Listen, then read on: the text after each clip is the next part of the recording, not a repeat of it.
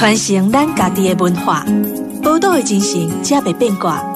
Amos 邀请你同齐创造咱的宝岛新故乡。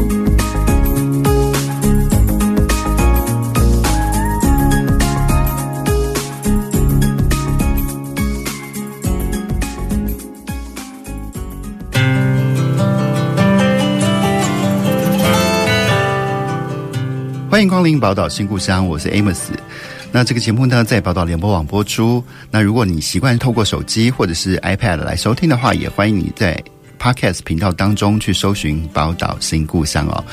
那今天其实我们邀请到这位来宾哦，其实就我个人来说非常非常有趣，因为其实我对呃原住民文化也非常非常的喜欢，所以其实这间邀请来宾来自于南庄哦，他是呃狮潭的赛夏人，他们在狮潭的赛夏人呢也依循里山倡议的概念哦，在用友善的土地的方式去发展林下经济，然后在田园里去饲养这个红羽土鸡，在山林下养蜂，甚至这个种植椴木香菇哦。他们就努力实践着人跟自然和谐共生的一些概念，所以今天我们邀请到来宾呢，是来自这个有限责任苗栗县赛夏族原住民林业暨劳动合作社的营运执行长根伟成先生，来跟我们大家分享。我们欢迎根伟成。没有盖子，有个赛夏，大巴哈达印萨万克萨曼斯。大家好，各位听众们，大家好，主持人好，我是来自苗栗南庄乡蓬莱村大南部落的塞夏族人。哎，刚刚那一大串是什么意思啊？呃，算是一个简单的问候语，像摩尤盖扎就是跟大家问好，嗯，就是说大家好。然后雅各赛夏是再重复说一次，我是塞夏族的。哦，然后因为塞夏族是子父联名世名制，嗯，所以说我们的名字，像我的话，因为我是长子长孙嘛，对，所以我要继承我阿公的名字，那我阿公的名字就是达巴，嗯，那我爸爸名字打印。嗯、所以刚刚会听到 double 哈打印，那哈的字是连接词，连接词，然后后面那个撒万个撒玛斯就是撒万就是我们家族名，因为我们有。根家、潘家、钱家，嗯，那格子阿姆斯就是根姓的意思，树根的根，所以我的族语名字叫做达巴哈达印萨万格萨姆斯。我每次都觉得原住民的名字比我们有趣多了，我们名字永远三个字，好无聊。没有没有，别这么说，别这么说，因为我们现在用汉名的时候，我们也可以了解到，就是姓跟名嘛，然后也是延续下来。嗯，要不然我们怎么会有那么多的族人跟你们学习有那个族谱嘞？我们以前真的是没有家族的族谱，是，那也是间接的，就是。接受很多的汉民教育了之后，才开始有族谱，所以我也是很庆幸，因为这样子，所以我们家的族谱有留下来。嗯，我觉得了解这个祖辈的这些文化跟历史，其实也是一件很有趣的事情啊。不过我们讲到这些文化，我就想，呃，因为其实我之前也很多年前也到过兰屿去采访，然后就觉得达悟族人他跟我讲述的他们对于自然环境的概念，其实跟。可能跟汉人可能很不太一样，比如说好了，他们对于呃像蓝屿旁边那个海太太平洋，他们就觉得说哦，大海是冰箱，所以我们每天要吃多少鱼就拿多少鱼出来，是。我，我们不必一口气拿了一堆就浪费了。啊、哦。对，但是其实旁边的绿岛就是以汉人为主的一个岛屿，可是很明显的呃，就是汉人在抓鱼的时候，就是想尽办法能有多少我就抓多少，那我尽量把鱼换成钱，嗯、呃，所以。呃，没多久就是呃，虽然两个岛其实不远，可是其实绿岛的海洋资源其实是浩劫的，是比蓝雨还要严重很多的。嗯。那我不知道在赛夏文化里面，怎么样去看待自然资源这件事情啊？我觉得自然资源呢、啊，也也算是在各个族群的一个狩猎文化有关系了。嗯，因为大家都知道，现在台湾有十六个民族，那十六个原住民族，他们如何维护他的自然资源是一件很重要。那我们会以永续。那刚刚像主持人说到蓝屿啦，不止蓝屿靠海，像阿美族靠海，所以常常会有一件很有趣的事情，就是当我们十六族聚在一起的时候，如果靠山的呢，嗯，就会常常开玩笑说，哈，我只要一饿了，我就山上去采我的野菜。那、嗯、这时候靠海就会不开心，哈，我只要一饿，我就潜下去，一出来就是一个龙虾。然后，所以他们常说，这就是我的冰箱。是，所以祖训都有告诉我们，嗯，像我们在做打猎啊，我们不可以说一直疯狂的打猎，就是为了要换取。那个现金，我们打猎是为了自己部落。可能说这个部落真的我们农耕不好了，嗯，或者是今年农作物真的没有，我们真的需要粮食怎么办？这个时候我们就会去问，像我们三亚族就会去问山神，因为我们是属于泛灵信仰，嗯，所以我们就会问我们的打迪尼。打迪尼的意思就是长老啊，还有就是过世的老人家，我们都统称为打迪尼。然后我们就会去祭祀，去询问打迪尼，然后询问我们的山神、天神，因为我们总共要祭拜十三个大神，嗯，对，去询问说我们可。可否进山拿取一点粮食？因为部落现在闹饥荒了。嗯、那如果 OK，那我们就进去。那进山的时候，我们也会规定。就大概简单说，分个东西南北好了。以这个案例来做个比喻的话，像比如说我们第一年就打东方，嗯，第二年就去北方，嗯、第三年南方，第四年可能西方，嗯、就是做一个永续。然后我们也有规定说，像怀孕的，嗯，或者是幼儿的，嗯、或者是母的，我们都不能打，嗯哼，我们只能打公的。是对，这就是我们在做一个保育永续的一个山林智慧。那我相信阿美族人跟那个兰屿他们对海洋也是一样，因为我去兰屿的时候碰到那个。达悟雅美族人，他们也是说，他们可能今年就是在东北方去捕鱼，那在明年就会换到东南，就一直在围绕着。嗯，他们不会是疯狂的去拿一堆什么黑尾鱼啦去换钱啊，他们是不会这样子的。嗯，所以其实文明哦，是不是一直线的往前进？我真的不觉得，因为其实反而有些老祖宗留下来的概念，或者从文化中的东西，它其实更适合我们跟天地共存的。是，所以在近几年，不是 常常族人会一直不断跟政府呼吁说，嗯、因为。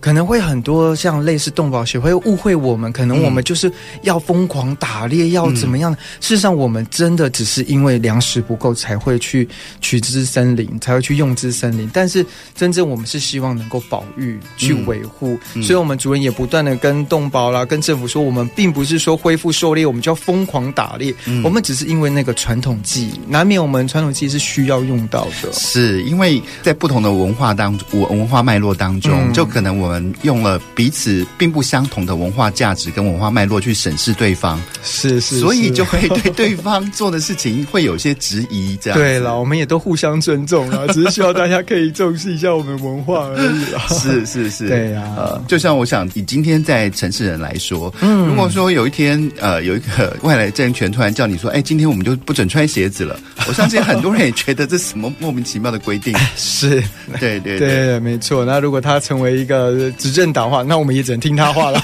也只能不能穿鞋子了。这是一个开玩笑讲的话，但是我只是想说，用一个类比的状况去让他感受到，哎、嗯嗯，这其实中间有什么不同哦？对，哎，不过因为最近李山这个概念也非常非常的红，嗯、能不能请伟成来跟我们聊一聊？哎、啊，什么是李山呢、啊？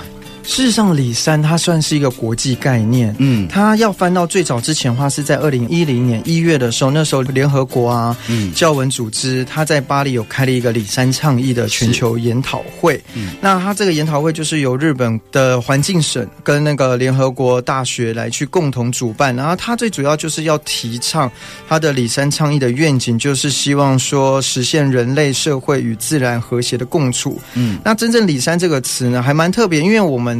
刚刚好，蓬莱那边，因为我们在发展那个合作社嘛，那、嗯、我们自称为里山赛下。是，那很多人会误会说，会不会？因为我们那边有一个小百岳叫做嘉里山，嗯，所以人家以为说啊，那该不会是以嘉里山命名的？啊，是，算是一个美丽的误会了。但是我说不，我们都常说没有，这个里山事实上是国际上面，它最主要就是有讲到几个点呢。那里山这个词就是刚刚有说是从那个整个研讨会去不断的提倡出来。那这个词是从日文的音译过来的，它指的就是并非是某一个地点或是一个地名。那简单来说，它就是由住家、聚落、耕地、池塘、溪流。以及山丘所组成的复合式农村生态。嗯，那意义上呢，里就是代表人类居住的环境，山就是自然环境。那再直白一点，就是所谓里山，就是邻里附近的山林啦。嗯，是人类生活与自然的交汇处。那以日文的这个意思，就是指自己故乡的山。是是，对。那里山目前在台湾的发展的话，它有三则法，然后五行动跟四原则。那林务局他们公布的这个里山倡议里面。三则法就是要确保多样化的生态系统服务与价值，然后整合传统知识和现代科技，煤球新形态的协同经营体系。那五行动里面讲求就是资源使用控制啊，在环境的承载量和回复限度内呢，循环的使用自然资源，然后还要认可在地传统和文化的价值和重要性，促进多元权益关心人的参与与合作，贡献在地社会经济成长。那最主要四个原则就是土地利用的策略是依据那个复合式生态来做架构啦，然后永续的资源利用啊，是依据环境的承载能力以及自然的恢复能力。那以及要聚焦于当地社区的决策，以多方权益关系者的共识为基础，那最重要就是开发跟保育一定要取得平衡。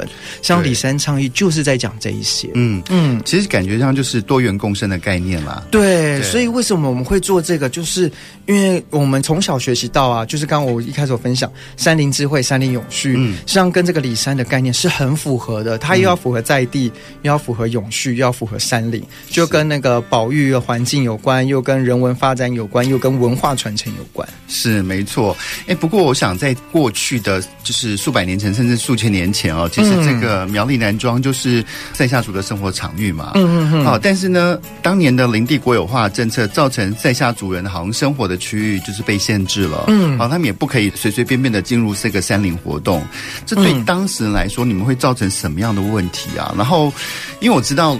林务局跟山上的朋友们总是有一些尴尬，是 我只能说这个误会也真的是很美丽的一个误会。因为说实在话，因为要原住民族，为什么叫原住民？就是真的，我们是一开始来到这块宝岛，对，那我们居住在这边，那我们也经历过了很多的朝代。像清朝那个时候，它有一个土牛界的划分，可是它划分在海域。嗯，那当时在划分海域的时候，就有很多那个海洋民族，就是像刚刚。说到的达悟啊、安或阿美，他们就会有一点点声音，然后在之后呢，那个。日据统治的时候，他就对山上的开始有去控管了，嗯、他就开始划分了。嗯，可是那当时他的划分领域就划分到我们传统领域了。是，那为什么原住民在讲传统领域？是指说我们一开始来的时候，因为以前我们也是，就是像拿赛亚族来说好了，我们也是北到桃园复兴，嗯，南到苗栗后龙，都有我们的族人。我们以前也是住在平地的，但只是因为战争，嗯，我们不断的一直败退，嗯，那败退情况下，我们到山区了。可是到山区之后呢，又被日日据统治的时候，又开始被划分，我们就会觉得说，我们只剩这么一点地了。那这些地方呢，也是我们在做一些祭祀啦、民族教育、猎场跟采集，还有民族药草种植的地方。嗯，对。那直到日本败退之后呢，我们以为是说，哎，这些地可以可能会恢复了。嗯，但殊不知，就是国民政府还是沿用了日本当时划分地的这个界限，然后继续划分我们的原住民族的地。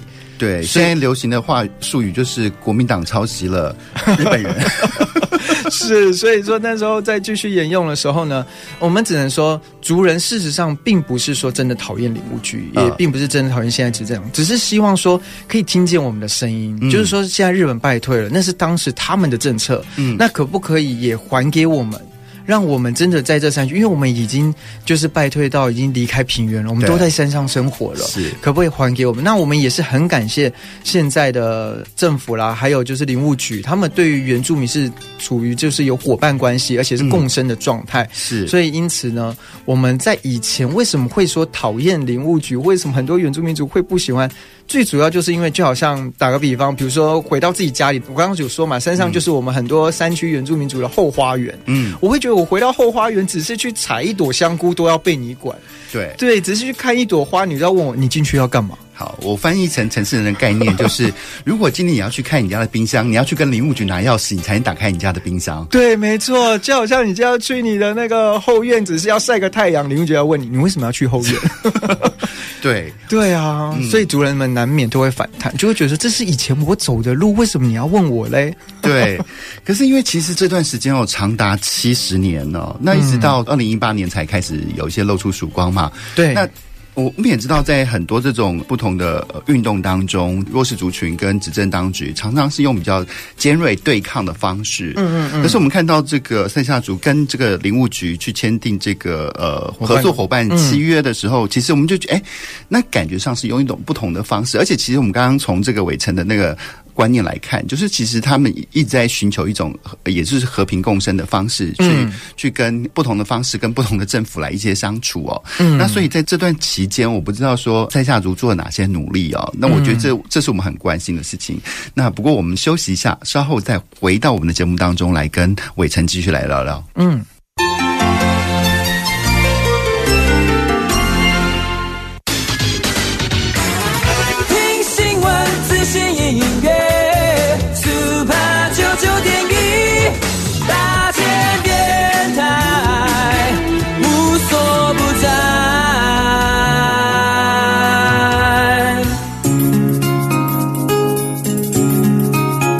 传承咱家己的文化，宝岛的精神才袂变卦。Amos 邀请你同齐创造咱的宝岛新故乡。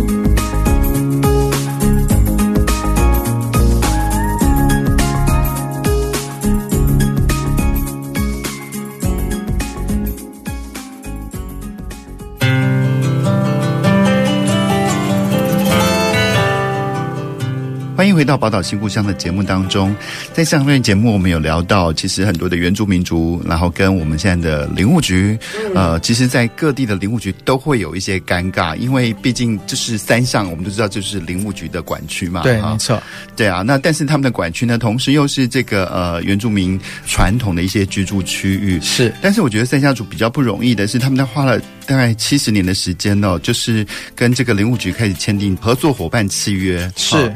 那我不。知道说，在这段期间当中，一定我相信一定有经过激烈的抗争，然后有冷静下来之后，去彼此冷静下来之后聊聊说，哎，我们到底该怎么办？是对，因为其实我也必须说，在很多僵化的公务体制当中，他的的确有很多他要去做到这样的事情，他们其实会有些难度。是，但我相信这些过程当中，一定双方都尽了很大努力。但我们也也想知道，在这个过程当中，到底发生哪些事，才逐步的去演化成到今天签订这个合作契约这样的一个状况。嗯，我觉得最主要啊，一开始还是就是要放下彼此的成见，嗯，以及放下自身的姿态，嗯哼。因为当时我们在讨论这件事情的时候，事实上是在我还记得我的姑姑，就是我们现在合作社的常务理事，嗯，当时他跟我父亲，那也就是现在的。合作社的理事长，他们那时候只是闲聊，嗯，然后聊的过程中呢，他们也是在聊说，我们应该要如何带动赛夏族的经济，因为毕竟现在全球啊，甚至台湾都在发展了各个原住民族的文化，但是唯独赛夏族文化，我相信很多听众朋友们是陌生的，嗯，因为我们人口数首先不多，我们只有六千七百多人，嗯哼，那再加上我们的文化又属于比较泛灵信仰，所以我们无法很多是公开性的，嗯，我们不像阿美族的丰年祭就是公开，你就直接来看来玩。但是我们不是，我们是祭祀，嗯哼，所以因此很多人会觉得我们神秘，嗯，所以当时在我姑姑跟我爸爸聊天的时候，他们就在聊说我们到底怎么发展，然后我们就聊聊到，哎，那不然我们永续自己祖训山林智慧，嗯哼，那当时在永续这个部分的时候，又聊到林务局，嗯哼，那当然我的父亲他从很早之前，他就是在都市，在不断的去做生意，去做买卖，是，然后去推广原住民族的文化跟经济，嗯，所以他也讲说。那我们族人放下了我们的姿态，我们好好的跟林务局再聊一次，嗯，说不定他们也不愿意去。真的是管我们，他们也只是因为碍于他们的政策，碍于他们真的要去交代这些工作，对，所以逼不得已他们才要这样管制。对，那会不会我们两个坐下来好好聊，放下姿态，哎，我们就可以共生了？是，当时这样的情况下，我们就跟了新竹林管处，嗯，当时的处长，嗯哼，对，也是这样，我们坐下来聊，然后在聊的时候，父亲跟他聊说，哎，他们实际上也是愿意的，他们也说了，我们为什么会去管原住民族，并不是真的想管，嗯，而是因为我们也怕，很怕你们上去之后呢，如果出出事了，嗯，或者是如果山林的明明不是你砍伐的木头，却因为你进去被误会了，对，那怎么办？所以我们也是在保护你们，嗯哼，那我们才知道说，原来他是出于好意，并不是真正的遏制，嗯哼，所以我们就想说，那不然我们坐下来再好好聊，我们看可不可以达到一个合作伙伴关系，嗯哼，所以当时在二零一八年的。二月份，嗯哼，那个时候呢，台湾行政院的那个林务局嘛，就跟塞夏族在立法院的时候呢，我们就一起坐下来聊，并且在当天也确定也举行了那个伙伴关系并行签订仪式。我们也在四月的时候在河边杀猪，因为我们塞夏族有一个传统习俗，就是我们如果要和解，我们要在河边。为什么一定要在河边？我们会觉得说河可以带走一些不干净或是误会，然后可以亲近我们的身心灵，就达到一个新的关系。是这。是我们塞夏族的一个习俗，是，所以我们就在河边杀猪，代表象征着我们跟林务局撇除掉以前历史，撇除掉以前的误会，我们现在就是一家人喽，嗯，我们就不可以再说过去了，我们只能看向未来。所以这个时候我们才真正的达成合作伙伴关系。那当然，就像主持人说的，一开始达成一定会碰到很多问题，比如说很多人会好奇说：“真的吗？林务局是真的吗？”但是族人也有这样的声音。但是从一八年，大家看着林务局是不是真的会帮我们？那当时林务局的确提供了很多资源，比如说叫。老师来教我们如何去做零下经济，如何去做里山，嗯，然后一直到现在，主人们也看到了真的国家还是很爱我们原住民族的。嗯、那也很感谢林务局的现任局长，他也是非常对于原住民族的文化，呃，很喜欢，甚至也愿意共生共存，甚至一起传承，所以我们才因此达到了合作伙伴关系。是因为其实这样的一个互相了解的过程哦，其实真的也很不容易。嗯、譬如说好了，其实像在很多年前，像塞夏族的这个矮灵祭，嗯，啊，你知道是，呃，当我还小的时候，是我们觉得说，哎呀，一个很有趣的事情，所以每次矮灵祭到的时候，我们的很多学长学姐都会不断的就是直接就是闯进去矮灵祭去去看。嗯然后其实那时候新闻中事件中也看到很多的不愉快的事件嘛，是。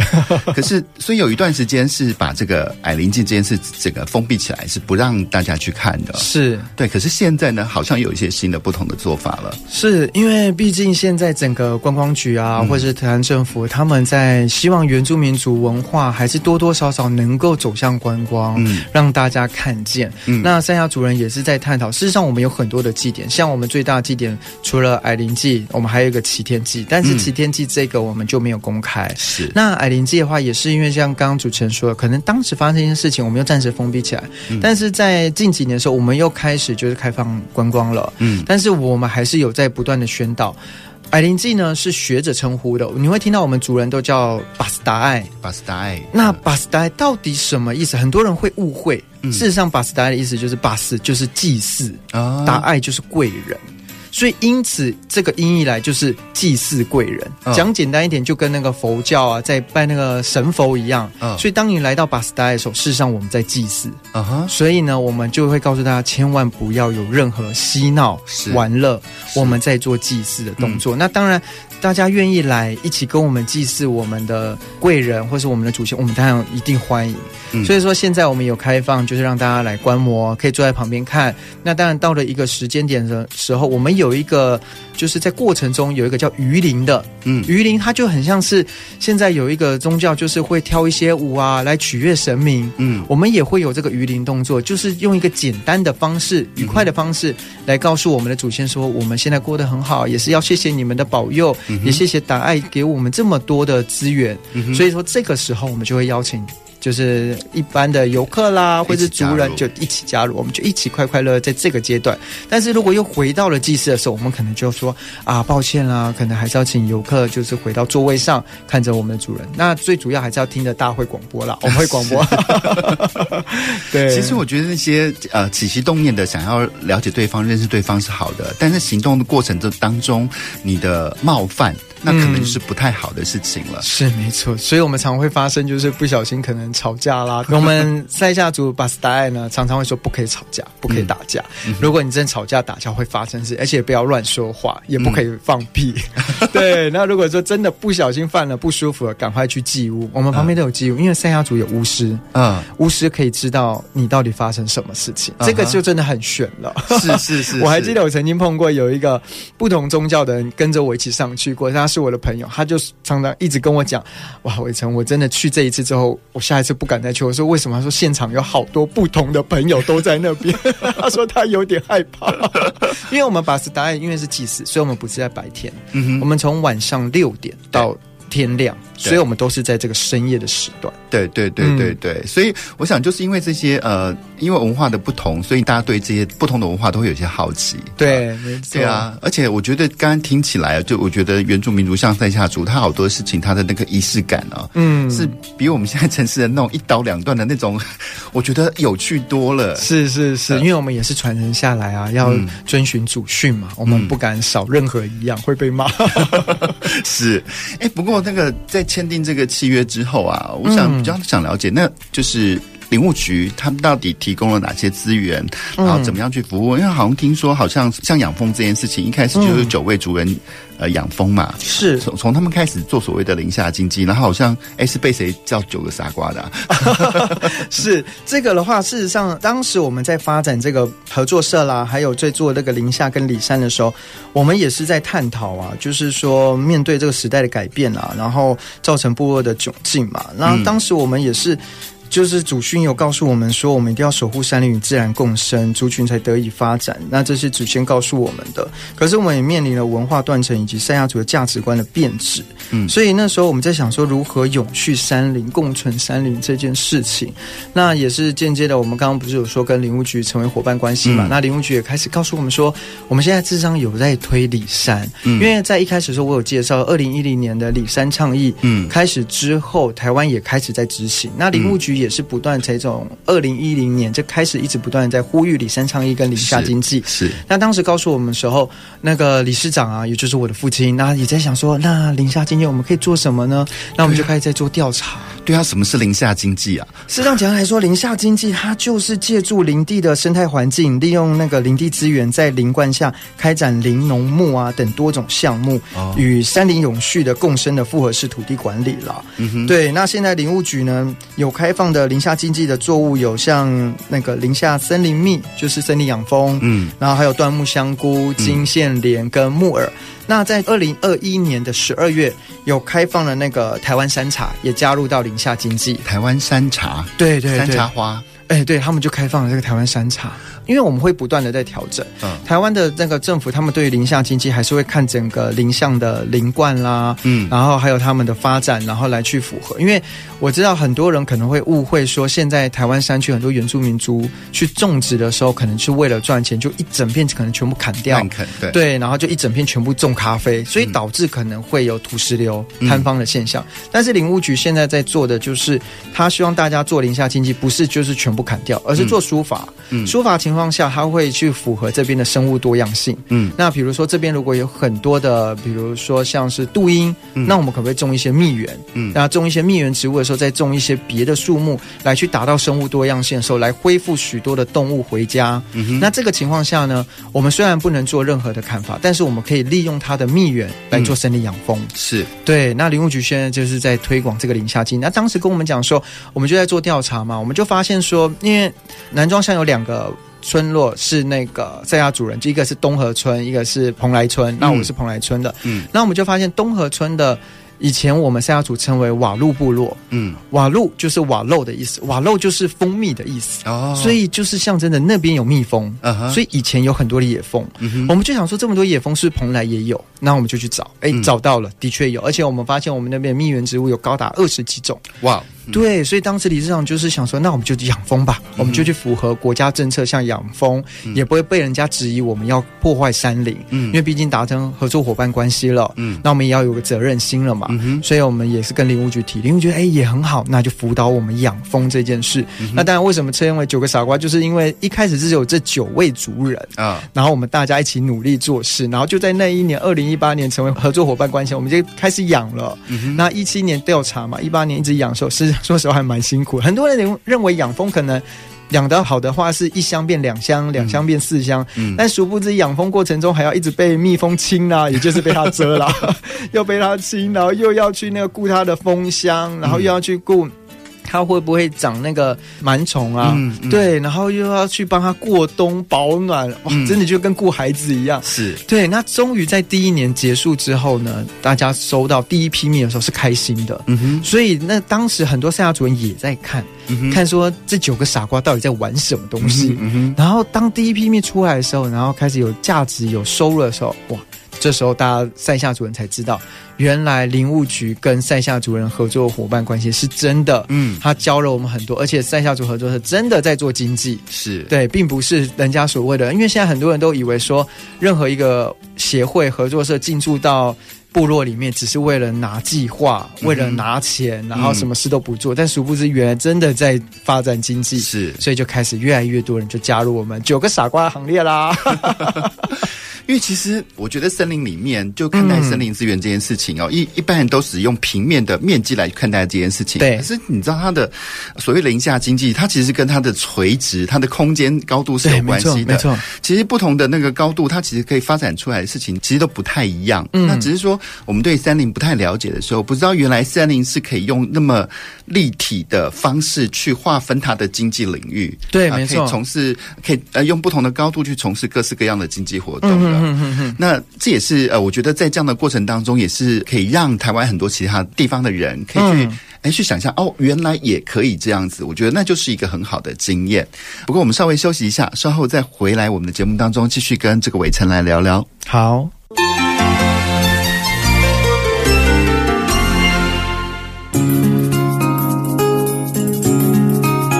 传承咱家己的文化，宝岛的精神才袂变卦。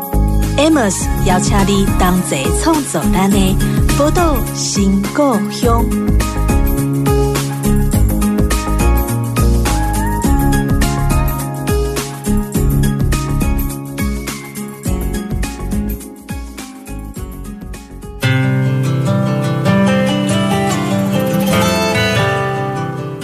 欢迎回到《宝岛新故乡》的节目当中。那今天我们很非常非常开心，我们来我们的呃邀请到来宾呢是来自苗栗塞夏原住民。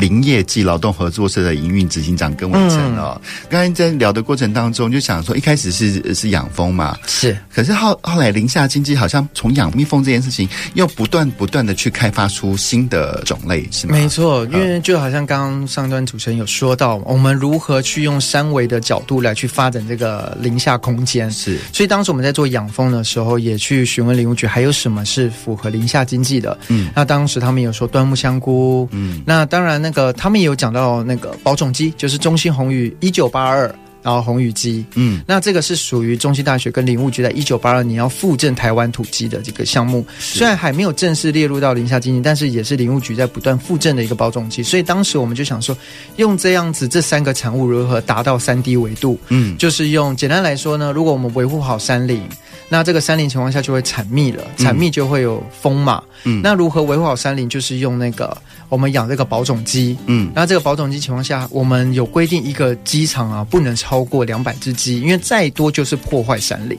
哦，就是对环境的负担太大。没错，没错。嗯、那它这个鸡粪便呢，我们就会拿到农改场去做一个改良之后，嗯、就是施肥在我们山林里面。嗯、那山林里面的时候，这样树木就会长得好了嘛。嗯、那树木长得好，就会延续刚刚说的，就会好的蜜源。那有些树木在做疏伐的时候不要的时候呢，林务局也会。给我们原住民去做登记开放，给我们去做椴木香菇。嗯，对，所以说因此呢，反而我们就达到了刚刚说的三维嘛，有机出发到那个养蜂跟香菇。嗯，所以说我们就做一个循环。嗯，那之后呢，也因为发展的还不错，那也开始朝向了现在日本提倡的一个农业六级产业化。是对，那我们也在做一二三级的。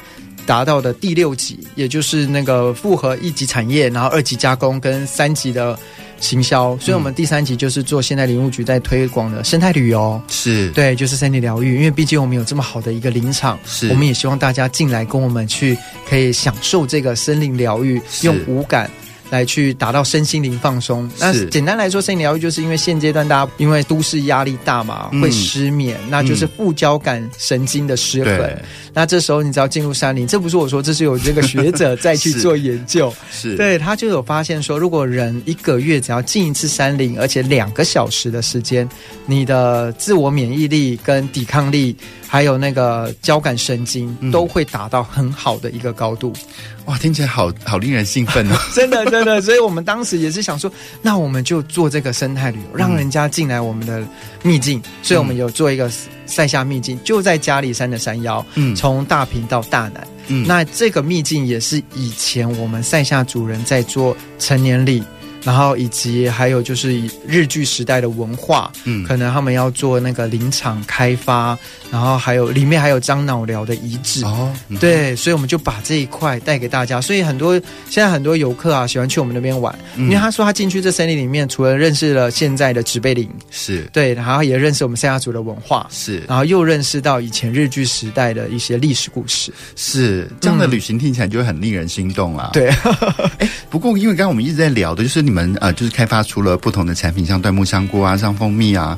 那合作社这边是也有出自己属于自己的一个行销网络吗？嗯，我们目前现在网络的部分只有运用在那个脸书粉丝。啊，脸书粉丝，对，我们就叫里山赛夏，是。对，因为毕竟我们在发展里山嘛，嗯，所以我们就叫里山赛下，所以说也欢迎大家可以去搜索一下我们。啊、对，所以如果说要报名刚刚你讲的那个呃森林的生态旅游的话，嗯、也是到这个脸书可以可以。团去报名，没错没错，在这上面跟我们那个小编联系一下，他就是联系我们，他就就会告诉你要联系谁了，就欢迎大家来玩。所以他是每个月固定有。有固定的时间的，还是说就是随到随报名这样子？呃，没有，我们正常的话会鼓励就是大家是最少十个人一起报名，嗯，最多二十个人，嗯，对，因为毕竟山林还是会有一些危险性，然后我们人数不要太多，是，然后我们就来的时候就跟我们说，你们想要什么时候来玩，几个人，那我们就会去做规划，嗯哼，对，那我们有制式行程，那当然也可以符合就是游客的要求来去做客制化行程，是，嗯，哇，这非常非常棒啊！现在其实那个收音机前面的听众朋友就开始可以搜寻起来，里山赛下，对对对，就可以找到我们了。哎、呃，不过像你们从二零一八年走到现在啊，去发展这件事情，嗯、你有没有发觉到你们对于台湾的其他的部落啊，或其他的那个原住民族有些什么样的影响吗？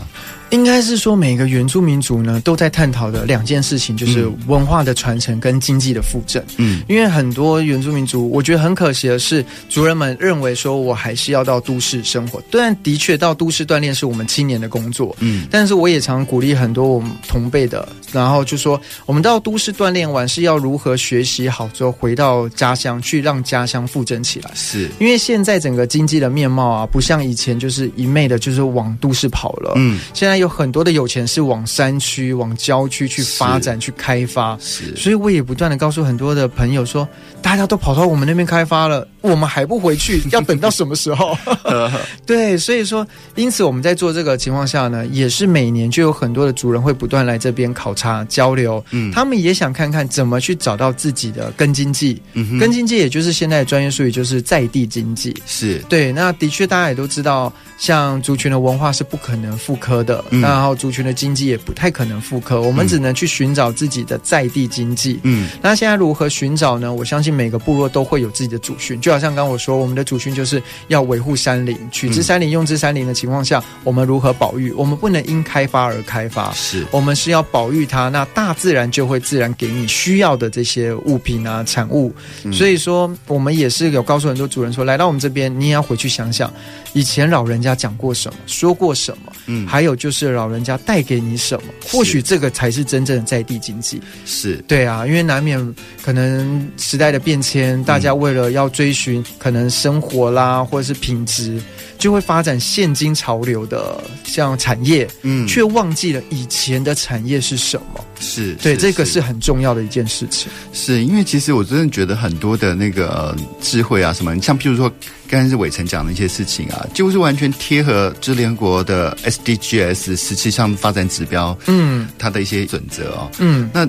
其实我们要花那么久时间，你看花了几千年才发展出 SDGs，可是其实老祖宗在那么多年前，他们其实早就好制定好这些规范了。对呀、所以有时候我还蛮佩服我们老人家的智慧。嗯，所以常常我听到我这一辈青年才说：“哎呀，老人家的话不用听。”我常常会跟他们说：“你要听听他们说什么，因为不管是原住民族还是汉民族，老人家的话真的有智慧。”是，而且就是嗯、呃，其实现在在做所谓的在地创生、反向创生之类的工作都好，嗯、其实我们常会。觉得说，呃，现在所谓的国际化是越在地越国际，嗯，呃，那反而我觉得这个这些原住民族的文化，它其实可能是我们台湾最吸引全球游客的可能性原因之一，嗯啊，因为它那么独特的这些文化类型，其实我们在城市里面，因为那生活形态的改变，嗯，其实。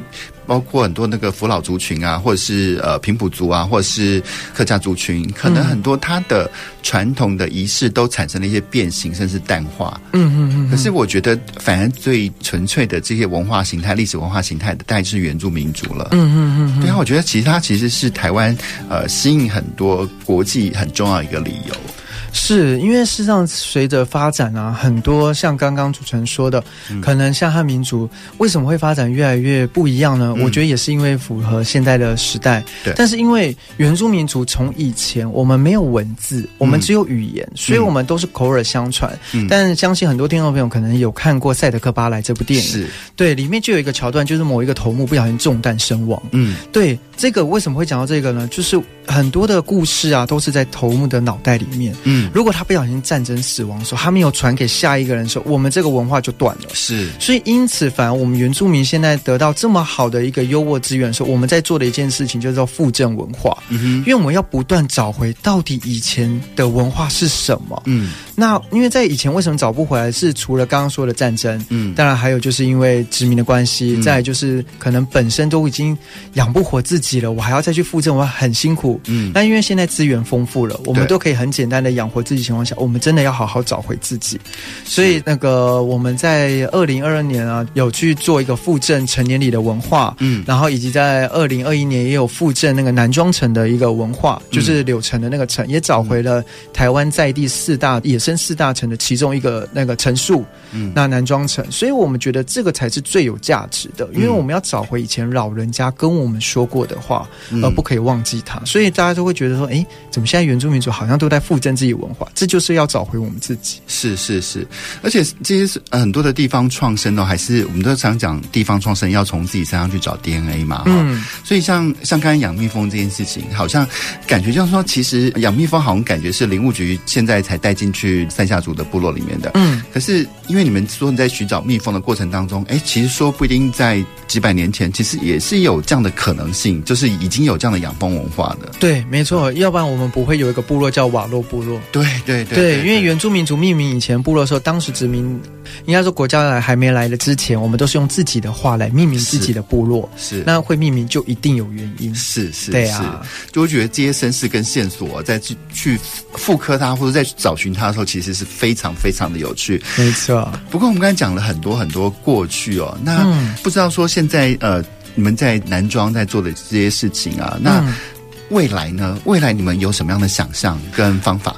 我们想，就是刚刚有提到，想利用这么多的资源，再慢慢复振我们自己的文化。嗯、像刚刚有提到，像我们找回了南庄城，我们像是蛮开心的，嗯、因为南庄城呢，在赛亚族语叫嘎达柚。嗯，简单来说，我们有一个族语叫伊柚，伊柚就是橘子。嗯，那为什么南庄城会特别叫嘎达柚？嗯，它是因为我们赛亚族人，大家都知道，我们是大坝尖山跟小坝尖山富裕出来的孩子。嗯，那嘎就是小坝尖山我们的称呼。嗯，然后为什么会打就是。是当时有一个叫打印的嗯族人找到，所以就得他做命名字，所以命名，所以因此我们南庄人叫嘎达佑，所以我们就找回了这个文化。嗯，那刚刚有说到成年礼，就是我们一定会有成年礼啦，就是好像每个民族要象征自己的岁数啊，达到某一个阶级的时候，都会有一个成年礼嘛。像可能有些汉民族是宴请宴客，嗯，那赛夏族一样也是，但是就是因为那个。日据统治的时候，他怕我们一直参加成年礼是对他们有威胁的，所以禁止我们成年礼。他们禁止各式各样类型的聚会吧？对，就好像巴斯代，大家都一直以为是两年一次，事实上以前我们是一年一次，哦、就是因为被日日据时代他们说你们太崇尚自己的那个信仰啊，所以我禁止你们一年一次，只能两年一次，所以我们才会变成人家说两年一小计，十年一大计。啊哈，对，所以因此我们才开始复振，然后找回自己的成年礼，因为断了五十几年了，那找回的时候也。是让族人们哎，原来我们有成年礼，嗯哼，对，这就象征我们成长了。不然族人们也会好奇啊。那我们真正成长，你就说我十六岁给我一把佩刀，为什么要给我佩刀？嗯，这一定有个过程。嗯，那这过程去哪里了？那赛夏族的成年礼有哪些仪式啊？我们简单来说，男生女生的话，男生要经历三段，那女生要经历两段。嗯，那第一段都在八九岁，嗯，像要做试胆啦，或者是药用的植物辨别跟医用的植物辨别，嗯哼，然后还有就是辨别方向，然后以及要去懂得在野外求生的类似这些技能。嗯，那在第二阶段，男生第二阶段十二十三岁要去取那个水源头回来给长老。水源头？对，因为你第一阶段通过了嘛，就一定会自己上山了。嗯，对，第二阶段就要找水源头，他长老会给你一个困难，就是去水源头取出一个水。然后第三阶段的话，男生就是狩猎了，在十五十六岁。女生的第二阶段就十五十六，要做一个编织。嗯哼，对，代表你可以象征为这个家庭有经济的收入了。是是，对，所以因此我们的愿景就是想继续找回这个文化，继续复振我们塞夏族的文化。嗯哼，我相信在此时此刻，很多人对于自己的过往啊、自己的历史啊，嗯、也都非常非常有兴趣。像其实像我们所居住的台中市来来说好了，因为它是一个移民为主的城市，所以其实很多关于城市的记忆都已经失落了。嗯，像什么二七部队啊，都是慢慢的、慢慢的消失在我们的记忆当中。更何况很多是因为移民来的人，嗯、他们根本不知道这些事情。是、啊，所以我觉得。因为台湾培养出这些文化自信之后，嗯，我们开始对我们自己过往以前对于过往觉得真是老古板，过时的东西，现在我们反而觉得，哎、欸，其实这些历史文化的过往啊，其实是我们应该更重视的一些东西。对，因为每一段历史、每一个文化都有迹可循。对，对，我们都要一直传承下来。我相信这个是个很重要的事情，不管是在原住民族跟非原住民族人的身上，因为这就是自己的故事、自己的文化。因为你知道自己是谁，你啊、呃，你们家过去的历史是什么样子，你就会有一个很强烈的自信心。哦，对啊，就不会觉得说，哎，什么事都要学西方的，什么事都要学谁，只要学、嗯、学什么所谓的先进国家。其实就像我刚才说的，文明的发展路径，它可能不是单线直线进行的，它有时候是往复摆荡的。是，嗯，所以那时候我们参加那个成年礼的族人们啊，我们成年也叫打个闷，嗯、就是象征团结，大家一起完成这件事情。嗯，那所以参加完的族人们都非常认可自己，才真正的意识到，原来我们真的有成年礼，我们真的是塞下族人。是，没错，我觉得这个认同的力量其实是很大的。嗯，呃，那我们今天真的非常谢谢伟成到节目当中跟我们聊那么多，所以还。还是要再次呼吁大家，就是在脸书上搜寻“李三赛下”，现在就可以搜寻起来了。谢谢，也谢谢主持人，谢谢各位听众。那我在这边小小呼吁大家进入山林，因为毕竟现在政府山林开放了嘛，所以我们要向山致敬，向海致敬。嗯，那也呼吁大家到了我们这些地方玩，还是一样不要乱丢垃圾哦。是，对，我们一起爱护山林，一起维护山林哦。是，进去的时候跟离开的时候，它要是一模一样的才行。对，没有错，嗯、我们一起爱护哦。是，好，那我们就谢谢伟成，我们谢谢主持人，我们下礼拜同一时间。空中再见喽，拜拜，拜拜。本节目由文化部影视及流行音乐产业局补助直播。